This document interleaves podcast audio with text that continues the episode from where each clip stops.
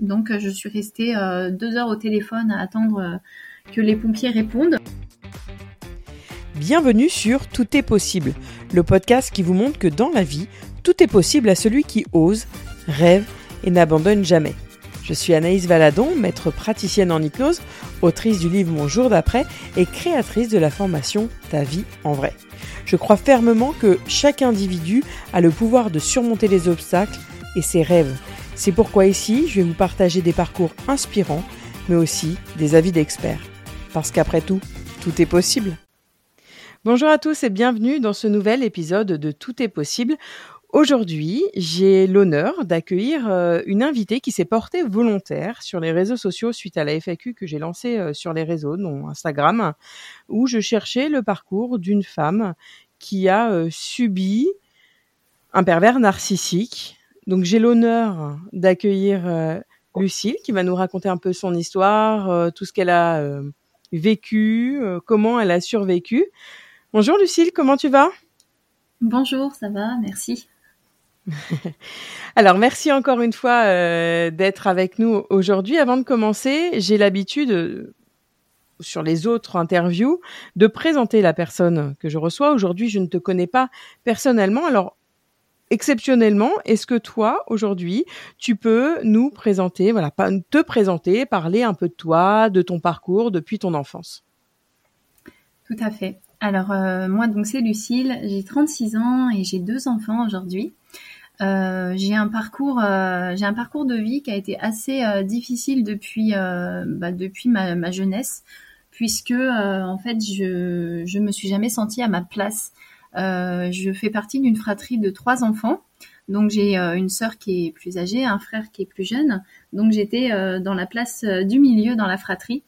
Et, et en fait, j'ai avec beaucoup de recul aujourd'hui, je pense sincèrement que j'ai beaucoup manqué d'attention euh, beaucoup manqué d'amour. Et du coup euh, je me suis jamais sentie vraiment à ma place euh, dans ma propre famille. Et et mes parents en fait n'avaient pas créé ce, ce, lien entre les frères et sœurs. Ce qui fait qu'aujourd'hui bah encore voilà aujourd'hui à 36 ans en fait je n'ai quasiment plus aucun contact avec ma sœur. Et le lien est totalement rompu avec mon frère.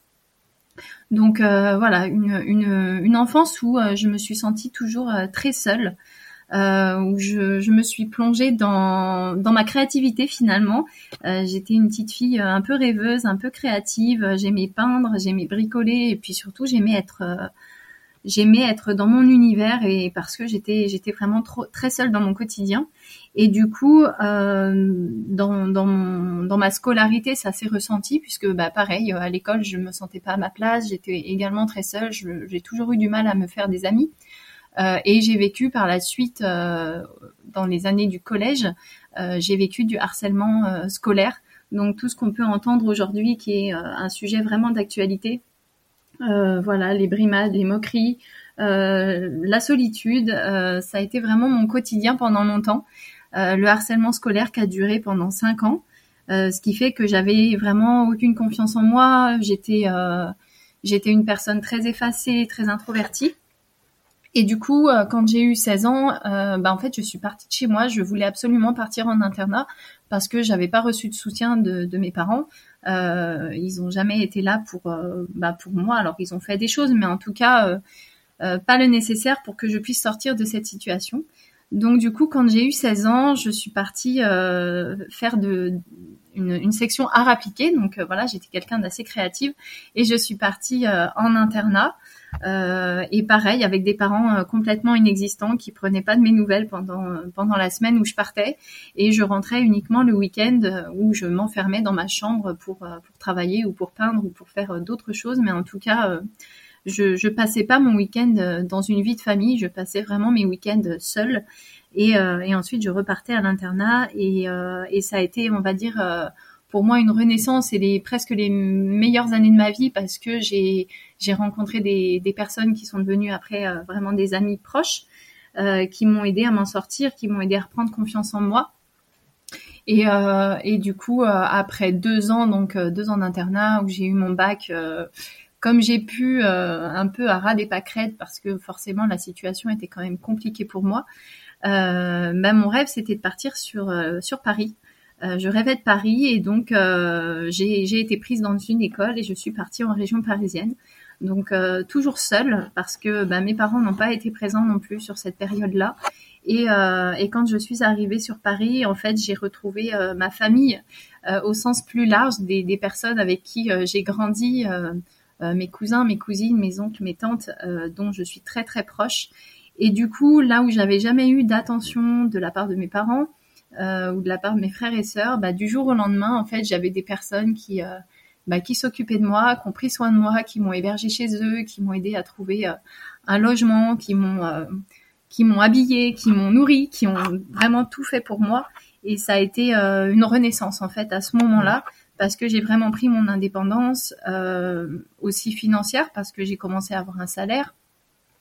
Euh, et du coup euh, c'était un peu pour moi la fin de la galère parce que bah, pendant ces années d'internat où où je mangeais très peu où je, je voilà je, je, me suis débrouillée par moi-même je travaillais pendant les vacances pour pouvoir payer ma cantine finalement et payer après mon loyer par la suite quand je quand j'ai commencé à vivre seule. euh, bah, du coup, quand je suis arrivée à Paris, c'était vraiment une nouvelle vie qui s'offrait à moi.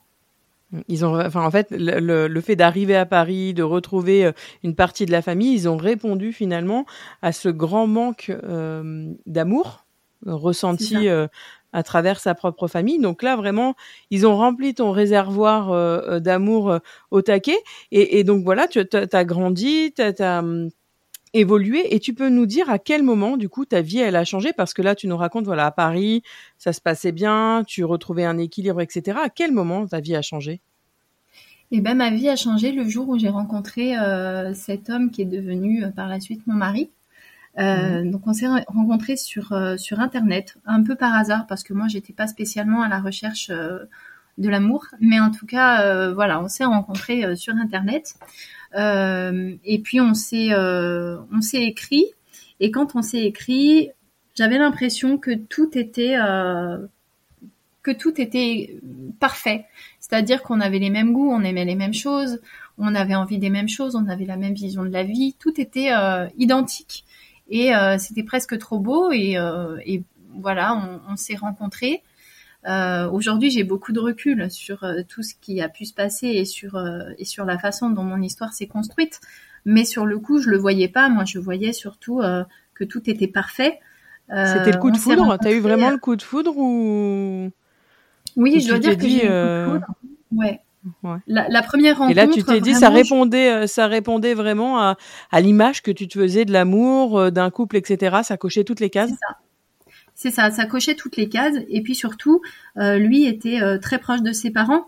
Donc euh, il y avait cet aspect famille qui, qui, moi m'avait toujours manqué, c'est-à-dire que moi mes parents étaient absents et du coup quand quand il m'a présenté ses parents où je me suis sentie vraiment accueillie dans cette famille où j'ai eu l'impression qu'il y avait beaucoup de bienveillance, qu'il y avait beaucoup d'amour, bah du coup moi ça me renvoyait à mon histoire et je me suis dit ça y est j'ai retrouvé une famille, des personnes qui vont m'entourer, qui vont être là pour moi, qui vont qui vont m'apporter beaucoup de choses. Et puis m'apporter euh, une, euh, une liberté un petit peu financière parce que euh, bah parce que moi je m'étais débrouillée toute seule, j'avais fait des petits boulots pendant des années. Mes parents m'ont jamais donné d'argent pour subvenir à mes besoins, donc je me suis vraiment toujours débrouillée. Je sortais en fait de plusieurs années de, galère et, et en région parisienne, j'avais j'avais un salaire, mais euh, voilà, j'avais un loyer et financièrement, c'était c'était pas, euh, enfin voilà, c'était l'équilibre quoi. Donc lui, il m'apportait là, vraiment, aussi. Là, là, tu te sentais vraiment bien quoi. Dans ces moments, tu t'es dit ça y est, euh, c'est l'amour de ma vie, je vais construire ma vie à travers ça et, et, tout va bien se passer. Et du coup, comment ça a évolué? Comment tu voilà ou raconte-nous Comment ça a évolué? Parce que tu as eu deux enfants avec. Euh, à quel moment tu t'es rendu compte euh, que ça allait plus euh, Raconte-nous. Alors, quand on s'est rencontrés, très rapidement, en fait, il a emménagé chez moi. Au bout de 15 jours, il était chez moi. Et, du coup, quand il, est, arrivé, il a commencé à prendre les choses en main, c'est-à-dire qu'il a commencé à, à ranger ma maison. enfin, c'était un petit appartement, donc à ranger mon appartement, à jeter les choses qui ne lui correspondaient pas, à se séparer de certains meubles. Petit à petit, en fait, je n'avais plus de meubles à moi, par exemple, chez moi. il a commencé à, imposer sa façon d'être. Donc lui, il était vraiment très très maniaque. Euh, il supportait pas que les choses ne soient pas rangées, il supportait pas que ce soit pas parfaitement propre jusque dans les coins. moi, à cette époque-là, j'avais un chat. mon chat, c'était un peu une voilà, c'était mon animal de compagnie que j'aimais beaucoup. Et lui, il supportait pas ce chat, les poils de chat, etc. Et très rapidement, bah, il m'a fait comprendre que le chat devait partir et il a trouvé quelqu'un à qui donner le chat. Et là, tu réagis comment à ce moment-là? Alors, comment j'ai réagi? Bah, À l'époque, j'ai pas réagi en fait. C'est ça le, c'est ça le Pour toi, c'était normal. Ben, c'était pas normal, mais à la fois, j'étais amoureuse. Je voulais construire ma vie avec lui, et du coup, je me disais qu'il fallait que je fasse des compromis. Euh, voilà, il aimait des choses, j'aimais des choses, mais s'il y a des choses qui correspondaient pas, eh ben, il fallait euh, qu'on trouve des compromis. Les compromis étaient que dans ton sens finalement au départ. Exactement. Donc, euh, bah, je me suis séparée de mon chat, je me suis séparée de mes meubles, et puis voilà, la vie s'est instaurée comme ça. On a commencé vraiment à avoir un quotidien, et petit à petit, en fait, les, les choses ont commencé à devenir vraiment pesantes. Euh, dans le quotidien. Donc euh, déjà, on passait tous nos week-ends chez ses parents, qui, qui au bout d'un moment, ont commencé à vraiment prendre trop de place. C'était passé pour moi d'une extrême à l'autre, puisque j'avais des parents absents et des parents euh, qui étaient omniprésents dans ma vie, qui ne, enfin voilà, ça ne me correspondait pas. Et puis vraiment, j'ai commencé à vouloir lui faire plaisir, c'est-à-dire que lui, les mecs, tout soit bien rangé, bien carré et tout et bah du coup je répondais à ses attentes et, euh, et à chaque fois que je faisais davantage le ménage ou que je rangeais davantage, bah, il me rajoutait toujours quelque chose supplémentaire. Et moi j'ai une question par rapport à ça. Euh, tu, tu te sentais du coup qu'il y avait un retour et que tu te sentais aimé dans ces moments-là ou pas? Mais à côté de ça, il y avait beaucoup de moments où on partait en week-end, on faisait plein de choses. Et oui, je me sentais aimée, mais mon quotidien est devenu euh, très étouffant. Et du coup, c'est à, quel moment que, tu t'es dit, euh, waouh, là, il y a un problème Est-ce que ça a été progressif? Alors, parce que euh, des fois, euh, le pervers narcissique fait en sorte de, et tu vas nous raconter après, d'éloigner tout le cercle qu'il y a autour de nous. À quel moment, toi, tu t'en es rendu compte? Je m'en suis pas rendu compte. Je m'en suis pas rendu compte parce que moi j'avais envie de construire une famille, j'avais envie de me sentir aimée et, et rapidement moi j'ai voulu avoir des enfants rapidement, euh, il m'a fait comprendre qu'il me demanderait pas en mariage, que c'était à moi de le faire. Donc, euh, mais comme il voulait pas d'enfant avant le mariage, ben, au bout d'un moment, je, l'ai demandé en mariage. Euh, et, les choses se sont faites comme ça. On s'est mariés avec toute ma famille. Moi, j'étais très très proche de ma famille. De, comme je disais, mes cousins, mes cousines, mes oncles, mes tantes, c'était vraiment des personnes avec qui j'ai grandi et, qui, qui, comptent énormément à mes yeux, que j'aime vraiment profondément. Euh, et, petit à petit, en fait, il a commencé justement à m'isoler de toutes ces personnes-là, à me dire euh, telle personne, euh, enfin en fait, à me faire des réflexions sur sur des personnes que j'aimais vraiment, à me dire elle nous fait la morale ou telle personne en fait ne mérite pas qu'on passe du temps avec elle, etc. Et donc petit à petit, les liens se sont distendus avec toutes ces personnes-là. Et je pense que ce qui aujourd'hui m'a sauvée entre guillemets, c'est que, euh, bah, étant donné qu'il y avait ce lien vraiment indéfectible avec toutes ces personnes, parce que j'ai une très grande famille, donc euh, voilà, il y avait vraiment un lien. Et j'ai continué malgré tout à souhaiter les anniversaires, à demander des nouvelles, à, envoyer des petits messages de temps en temps, à aller aux fêtes de famille, parce que pour moi c'était inconcevable de pas y aller. Et euh, j'ai gardé ce petit lien que lui a essayé de, détruire finalement, mais il n'a pas réussi à le faire. Donc petit à petit, j'ai été isolée de ma famille, mais en gardant un, petit lien pendant pendant ces dix ans. En fait, il y a eu ce, fil rouge qui est resté. Et euh, suite à notre mariage, euh, bah, on a eu notre premier enfant, on a eu notre fille. Euh, voilà, une grossesse assez difficile parce que il était extrêmement stressé il me faisait énormément culpabiliser en me disant si tu manges ça et qu'il y a un problème de santé, ce sera de ta faute. Euh, et du coup, euh, il m'a même alité pendant trois semaines alors qu'il n'y avait pas lieu de m'aliter. Euh, il m'a imposé, par exemple, sur la fin de ma grossesse, que sa maman vienne s'installer à la maison pendant un mois, alors que pour moi c'était très lourd et très étouffant. voilà, notre fille est née et en fait j'ai été prise dans un quotidien et dans une routine où là j'ai plus du tout pris conscience de tout ce qui se passait autour. C'est-à-dire que j'étais centrée sur ma fille, j'étais centrée sur essayer de tenir au mieux ma maison. il me mettait la pression comme jamais. et ça a commencé à être difficile dans notre couple un petit peu à ce moment-là. Et euh, assez rapidement, j'ai voulu mon deuxième enfant parce que moi, je voulais des enfants rapprochés. Euh, lui, il était pas, il voulait aussi deux enfants, mais il les voulait pas particulièrement rapprochés. Et surtout, on n'avait qu'une seule chambre, enfin, on avait deux chambres, et euh, il voulait pas que les enfants dorment dans la même chambre. Donc, euh, du coup, il repoussait vraiment le moment où on allait euh, faire le deuxième enfant.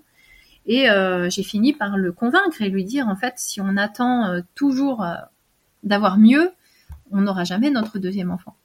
Et donc euh, la chance que j'ai eue, c'est que c'est que le deuxième enfant s'est installé très vite, contrairement à ma fille où ça a été beaucoup plus long. Et euh, j'ai envie de dire que c'est là que ça, j'ai commencé vraiment à prendre conscience des choses, parce que même enceinte, euh, bah, je gérais ma fille. Quand mon fils est né, bah, j'ai eu mes beaux-parents qui étaient qui était en permanence là, en fait, qui, qui venaient en vacances avec nous, qui téléphonaient tout le temps, il fallait les voir tout le temps. Et pour moi, je, je, n'avais plus de vie, en fait. Je m'occupais de mes enfants, je les emmenais chez la nounou, je les emmenais à l'école, je gérais le quotidien. Mais par contre, j'avais pas le droit, par exemple, euh, d'aller faire des courses. C'était, je pouvais pas aller faire des courses parce que bah il fallait s'occuper des enfants. Euh, j'avais pas le droit de toucher sa voiture parce que euh, bah parce que c'était sa voiture. J'avais pas le droit de sortir parce que fallait garder les enfants. Je pouvais pas choisir où je partais en vacances parce que bah lui avait décidé qu'il voulait partir là et en fait mon avis ne comptait plus sur rien du tout.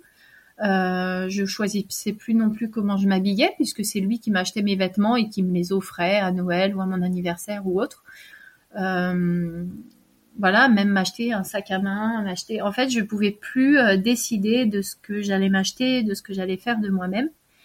Tu as perdu le contrôle de ta euh, vie. Euh, voilà, sur, sur 10 ans, euh, as, petit à petit, à, l'usure, tu as perdu le, contrôle de ta vie. Et à quel moment, du coup, le terme pervers narcissique, et une fois que tu m'aurais répondu, je vais rappeler hein, qu'est-ce qu'un pervers narcissique, à quel moment mmh. tu as posé ce mot-là?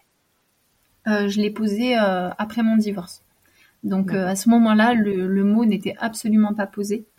Euh, quand mon fils est né, j'ai, euh, je, je, je voyais que dans mon couple ça n'allait pas, mais je ne savais pas ce qui allait pas. Et je pensais que c'était moi le problème parce que euh, bah, il était tout le temps en train de me rabaisser, tout le temps en train de me dire que ce que je faisais n'était pas bien, pas assez, euh, trop peu. Euh, j'étais une incapable. J'étais incapable de tenir ma maison, j'étais incapable de gérer mon fils, j'étais incapable de de tout en fait. J'étais vraiment J'étais qu'une incapable et j'étais qu'une bonne à rien. Et il le disait ouvertement que j'étais une bonne à rien. Il le disait devant ses parents. Ses parents ne m'ont pas soutenue, évidemment, ils soutenaient leur fils. Et donc moi, à ce moment-là, en fait, j'ai pensé être un burn-out. Je me suis dit, je suis en train de faire un burn-out. Je, n'arrive plus à gérer rien du tout. Euh, j'ai un problème. Et je suis allée voir euh, à la PMI à l'époque un conseiller conjugal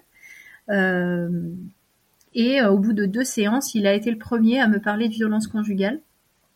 Et donc moi, je lui ai dit non, non, mais on n'est pas dans la violence conjugale, euh, pas du tout, il me frappe pas. Euh. Et en fait, c'est là qu'il m'a expliqué la violence conjugale, ce n'est pas que se faire taper dessus. Et donc il a commencé à poser des mots et c'est lui qui a mis la, la, première graine en fait dans, ma, dans mon esprit. Il a été le premier à, à évoquer ça. Et après, euh, bon voilà, la vie a continué et euh, il y a le Covid aussi qui est arrivé où on a été confinés dans notre trois pièces euh, avec nos deux enfants. Et là, la situation a vraiment été explosive puisque on sortait pas, on vivait plus, on travaillait en gardant les enfants. Enfin, c'était, c'était, ça a été une période très très difficile. Et là, à ce moment-là, on commençait à vraiment, c'était même plus du dénigrement, c'était vraiment, je, je n'étais plus que l'ombre de moi-même euh, c'était des insultes. Euh, j'étais qu'une, enfin voilà, je, je vais pas dire toutes les insultes que j'ai reçues, mais hmm. c'était des insultes au quotidien devant mes enfants. Euh, et à cette période-là, à deux reprises, euh, il y a des coups qui, qui, sont arrivés. Donc la première fois, je me suis dit bon, euh, c'est une bousculade. La deuxième fois, c'était vraiment un, un, très gros coup de poing. Et cette fois-là, je lui ai dit c'est la deuxième fois, il n'y en aura pas de troisième. Il n'y a jamais eu de troisième. En revanche, ça a été des insultes. Après ça, c'était tout le temps, tout le temps des insultes. Il n'y a pas une journée où, où finalement j'avais pas d'insultes. Pour rappeler un peu à nos auditeurs, euh, qu'est-ce qu'un pervers narcissique Euh, C'est une personne qui présente des traits de personnalité narcissiques qui sont souvent associés à des comportements euh, à la fois manipulateurs, à la fois abusifs et très toxiques envers les autres. Alors, il y a cinq grandes, cinq, six grands grandes caractéristiques. Il y a la manipulation émotionnelle. Les pervers narcissiques, qui peuvent manipuler les émotions et les sentiments euh, des autres pour les contrôler, notamment dans leur cercle familial. Ils vont utiliser la culpabilisation, la flatterie excessive ou la dévalorisation pour obtenir ce qu'ils veulent. Et ce que tu disais, Lucille, tout à l'heure, voilà, t'es bonne à rien, tu vas jamais y arriver, etc. Sous-entendu, tu as besoin de moi pour vivre, tu as besoin de moi pour exister. La deuxième chose, c'est l'isolation. Ils vont chercher à isoler leurs proches en les éloignant de leurs amis et même de leur famille pour les rendre le plus possible dépendants d'eux. Voilà, je vis qu'à travers toi. Il y a les critiques, la critique euh, voilà constante envers les victimes en rabaissant et en vraiment travaillant euh, sur l'estime de soi à l'usure. Parfois même il y a des coups. Les pervers narcissiques aussi, ils sont souvent euh, très habiles pour mentir et dissimuler la vérité pour justement parvenir à leur fin, avec une empathie euh, à zéro. Voilà, ils ont peu d'empathie envers les autres et soucient généralement que de leurs propres besoins et désirs. Et là, dans ce que Lucille tu nous racontes, c'est exactement ça. C'est euh, je fais en sorte, voilà, je veux mon appartement avec mes meubles, que sans chat, etc. Et, euh, et, là, ça me va. Et la dernière chose, c'est que du coup, ils vont alterner entre euh, des phases où euh, ils sont super, euh, ils répondent à toutes les attentes, au manque d'amour, etc. Ils vont vraiment euh, apporter tout ce qu'il faut, emmener en week-end, euh, offrir des fleurs, offrir des vêtements, etc. Et de l'autre côté, à l'inverse, où parfois, voilà, il y a des coups qui arrivent. Voilà juste la petite aparté euh, pour Mm. euh, pour ce, cette définition euh, du pervers euh, narcissique. Alors pour toi, Lucille, quel a été le moment du coup le plus difficile de ta vie? Le moment le plus difficile, c'est euh, ça a été le, le, le- la prise de décision. Ouais. Parce que, euh, bah voilà, comme tu le disais, euh, on alterne entre ce qu'on appelle la lune de miel, parce que à côté de ça, euh, on, on me demande souvent, mais pourquoi t'es resté Mais parce qu'en fait, euh, c'est vraiment de la manipulation dans le sens où il y a des moments qui sont bien, mais qui sont englobés dans des reproches. Même dans les moments qui étaient qui étaient bien, il y avait quand même des reproches. Donc la prise de décision a été très très difficile. Euh, je dirais que ce qui a un petit peu fait euh, la bascule, c'est euh, deux ans avant de partir, où à la montagne, on était parti en vacances. En plus, je lui avais fait une surprise, j'avais loué un chalet super, j'avais invité ses parents pour lui faire plaisir, etc. On est allé faire de la luge avec ma fille et en fait, j'ai fait une chute avec ma fille. Et je me suis fait une entorse au genou, je me suis fait très mal, je me suis blessée. Et euh, au moment de la chute, euh, bah, lui est pas venu me ramasser quoi. Il m'a laissé et il m'a dit, euh, de toute façon, c'était trop haut, c'était trop vite. Enfin voilà, j'avais fait C'est bien fait quoi. pour toi, quoi. C'était bien fait pour moi. Et euh, on était parti aussi avec un de ses amis, donc c'est son ami qui est venu euh, me ramasser, qui m'a aidé à retourner jusqu'au chalet parce que je pouvais plus marcher. Et puis bah moi je me suis effacée à ce moment-là. J'ai dit non non mais ça va aller, vous inquiétez pas. Euh, voilà j'ai essayé de me faire oublier quoi. Sauf que le lendemain matin je pouvais plus me lever de mon lit, j'avais mal partout et surtout je pouvais plus poser mon pied par terre. Et donc là il m'a dit bah tu te débrouilles, nous on va se promener mais euh, tu te débrouilles. Donc euh, je suis restée euh, deux heures au téléphone à attendre. que les pompiers répondent. J'ai un pompier qui m'a répondu, qui m'a envoyé une ambulance. Ils m'ont descendu dans la vallée pour aller faire des radios et, vérifier l'état de mon genou. Et, euh, et puis une fois que, la radio était faite, il y avait rien de, cassé. Ben moi j'ai dit ben, comment je rentre en fait? Parce qu'il y avait une heure de route pour retourner au chalet. Et là j'ai appelé mon mari. Je lui ai dit ben tu viens me chercher. Et il m'a dit débrouille-toi, tu prends un taxi, tu te débrouilles. Donc j'ai passé une heure à chercher un taxi, à voir combien ça allait me coûter, etc. Et je l'ai rappelé, et j'ai dit voilà, ça va coûter tant. Et en fait, je me suis fait insulter au téléphone. Je, je lui avais gâché ses vacances, euh, etc. Et donc il est venu me chercher en faisant une tête pas possible. Et, euh, et la fin des, des vacances a été gâchée, mais pour autant, euh, la fin des vacances, c'est moi qui ai fait les valises, c'est moi qui ai géré les enfants, et, euh, et j'ai fait ce que j'ai pu. Suite à ça, j'ai passé deux mois euh, immobilisée avec des béquilles dans mon canapé, lui en télétravail, donc dans une situation euh, à la maison qui a été très très difficile. Et c'est à ce moment-là où j'ai fait une rencontre un jour au parc avec une maman où je lui ai parlé de mon histoire parce que j'étais j'avais besoin d'en parler et elle m'a parlé d'une avocate. Elle m'a dit appelle-la, elle va pouvoir t'aider. Et cette avocate-là n'a pas pu m'aider, mais elle m'a donné un contact d'une autre avocate. Et, euh, et, ça a été cette rencontre-là qui a changé les choses parce que euh, bah parce qu'elle a été de très bons conseils. Et moi, je lui ai expliqué, voilà, parce que les pervers narcissiques, il y a la violence psychologique, il y a parfois la violence physique, mais on parle aussi de la violence euh, sexuelle et de la violence financière il m'avait complètement mise euh, dans une emprise financière où en fait je, ne pouvais pas envisager de partir parce que euh, bah, prendre un loyer en région parisienne avec deux enfants, c'est compliqué. Donc j'étais coincée. Et cette avocate, très rapidement, m'a demandé de, lui expliquer notre situation financière, etc. Et au bout de quelques semaines, elle m'a rappelé et elle m'a dit c'est bon. donc cette avocate m'a dit que que je pouvais partir en toute sécurité, que financièrement, euh, il allait devoir m'aider.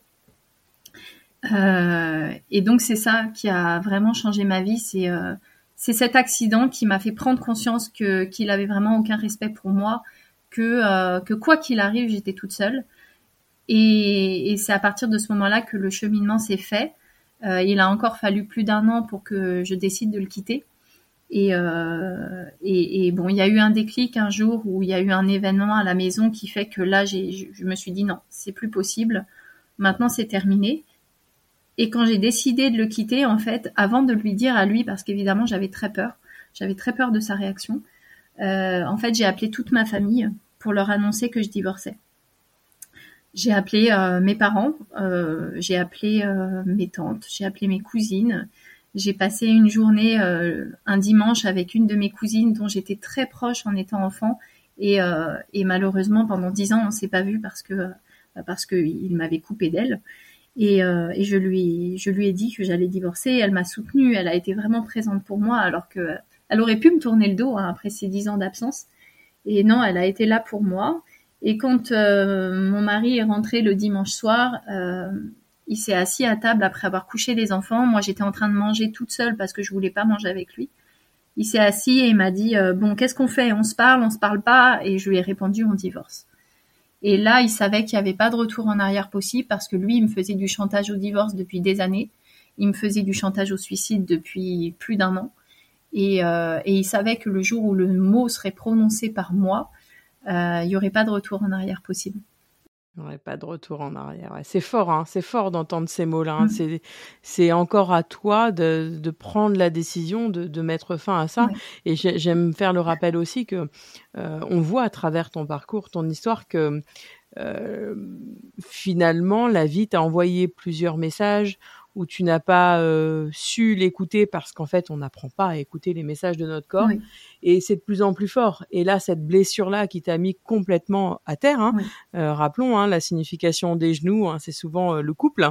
Là, la vie t'a envoyé un message clair et net en disant maintenant stop, on arrête, faut prendre une autre direction, quoi. C'est ça. Et c'est là où, où, où quand j'écoute ton histoire, je me dis mais c'est vraiment dommage qu'on écoute, euh, qu'on n'apprenne pas à écouter notre corps. Et c'est vraiment que ce que je veux faire transmettre. Et du coup, Lucille, aujourd'hui, tu te sens comment? Aujourd'hui, je me sens bien. Bien. Est-ce que tu penses que que tu as pardonné ce qui s'est passé? Est-ce que tu t'es pardonné à toi-même, aux autres? Alors ça, c'est un long travail. Euh, ça fait un an et demi que je l'ai quitté. Ça fait un an, là, ça va faire un an que je suis dans ma maison, que j'ai déménagé. On a eu six mois de, de cohabitation après ça. Euh, clairement, à lui, je lui ai pas pardonné. Euh, je pense que je pense que même lui ne se rend pas compte de ce qu'il m'a fait vivre. Euh, je... Non, le pervers narcissique de toute façon ne sait pas et ne se rend pas compte qu'il est pervers mmh. narcissique. Hein. Oui. Donc non, lui, je lui pardonne. Il y a que ceux qui, qui subissent. Hein. Oui. Je lui en veux vraiment terriblement parce qu'il m'a pris dix ans de ma vie. Après, dans, dans, un sens, je ne regrette pas ces dix années parce que bah, parce qu'aujourd'hui j'ai mes deux enfants c'est vraiment ma raison de vivre. Et, euh, et, et, si je l'avais pas rencontré, j'aurais pas j'aurais pas mes, mes, deux rayons de soleil. Donc, euh, donc, faut pas regretter ce qui s'est passé. Par contre, non, je lui pardonne pas. Je lui en veux beaucoup. Aujourd'hui, les relations. Euh... Donc finalement, c'est c'est aussi à toi-même que tu en veux, quoi, d'être resté aussi longtemps quand on entend ton discours. Parce que lui, il y a ce qu'il a fait, les faits, etc. Mais mais il y a toi, Lucille, qui est restée pendant dix ans, qui a subi, qui a pas vu. Et là, dans ce que je ressens, dans tout ce que tu nous racontes, c'est qu'on on voit que le pardon est en cours, mais que toi, tu t'en veux encore, même si aujourd'hui, tu arrives à, à, trouver tous les points positifs euh, qu'il y a eu euh, voilà, avec euh, ces enfants que tu aimes tant, Moi, etc. je m'en veux encore, même si je suis en train de travailler sur justement l'acceptation de toute cette histoire. Euh, J'en veux beaucoup aussi à... Moi, j'ai aussi beaucoup de rancune alors, par rapport à mes parents parce que parce qu'aujourd'hui, je je suis convaincue que si je suis tombée sur cette personne-là et que je me suis laissée faire, c'est aussi par rapport à mon histoire de vie euh, antérieure.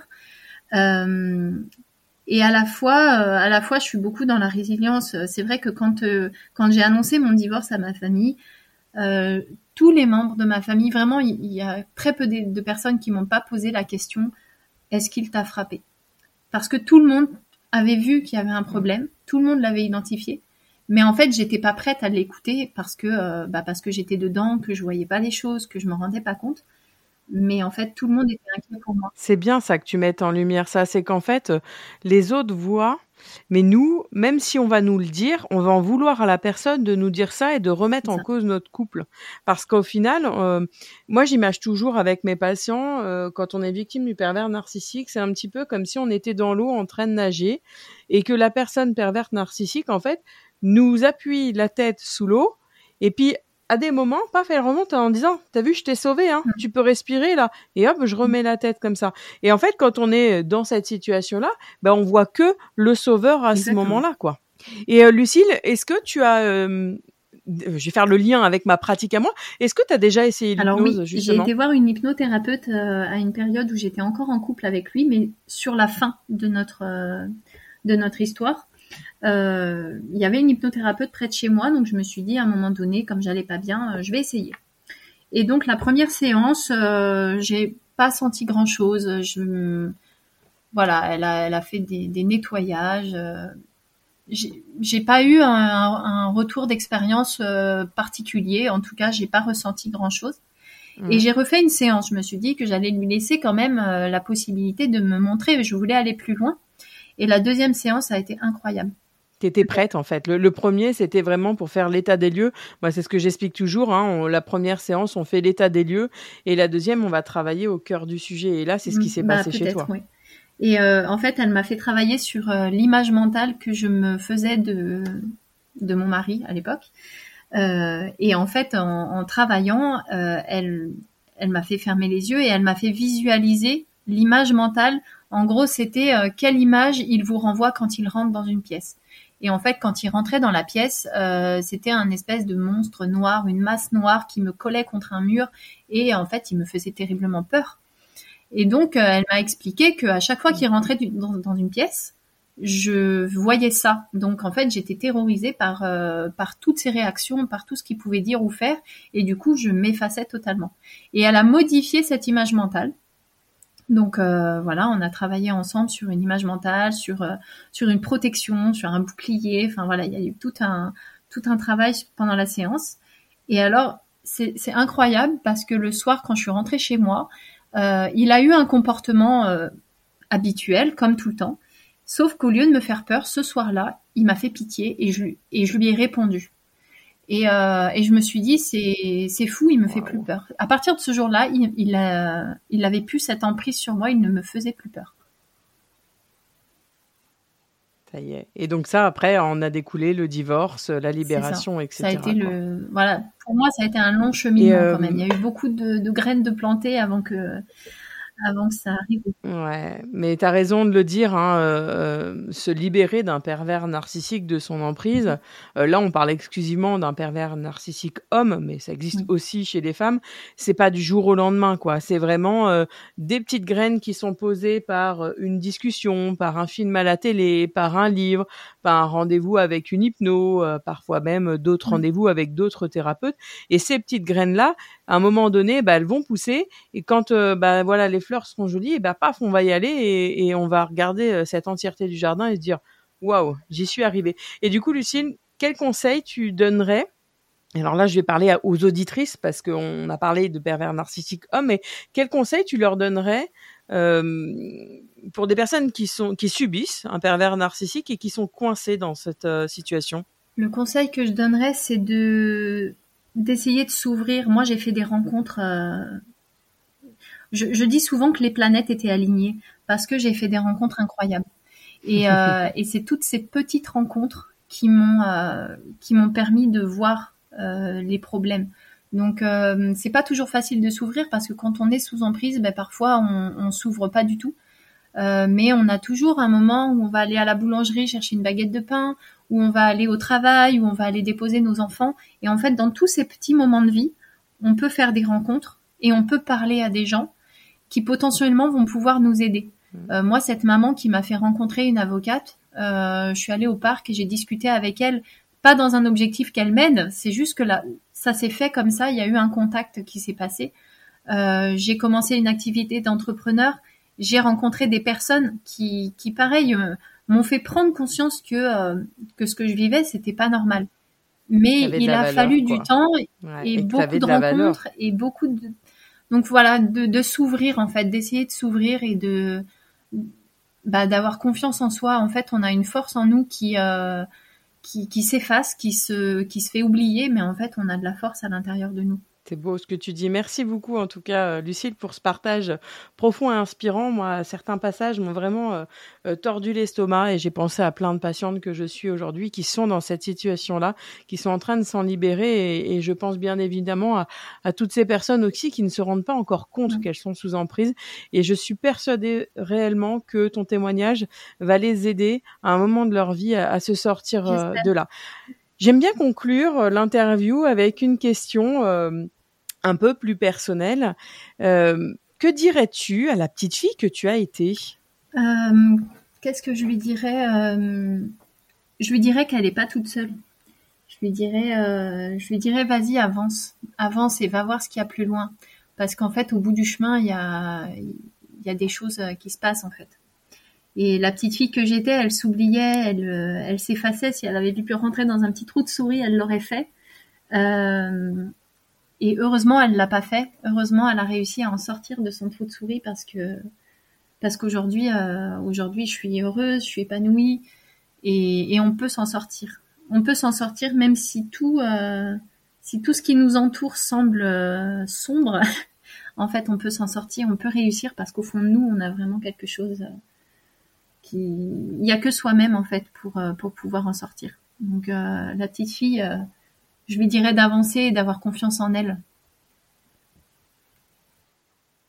C'est génial. Merci Lucille encore pour euh, ton interview. Merci à vous d'avoir écouté euh, ce doux témoignage et rappelez-vous que tout est possible à celui qui ose, travaille, rêve et n'abandonne jamais. Merci d'avoir écouté Tout est possible aujourd'hui. Si vous avez aimé cet épisode, n'oubliez pas de le noter et de laisser un commentaire sur votre plateforme d'écoute préférée, que ce soit Apple Podcast, Spotify, peu importe. Euh, vous savez, vos avis m'aident beaucoup à atteindre euh, plus d'auditeurs et j'aime vraiment entendre vos réflexions, vos opinions sur les sujets que euh, j'aborde tout au long de ces podcasts. Pour noter et commenter, il suffit de descendre en bas de la page de l'épisode sur votre application et de choisir le nombre d'étoiles que vous pensez que je mérite. Et si vous le souhaitez, écrivez un petit commentaire, je serai ravie de le lire lors des prochains enregistrements. Je vous souhaite une belle fin de journée et je vous dis à la semaine prochaine pour un nouvel épisode.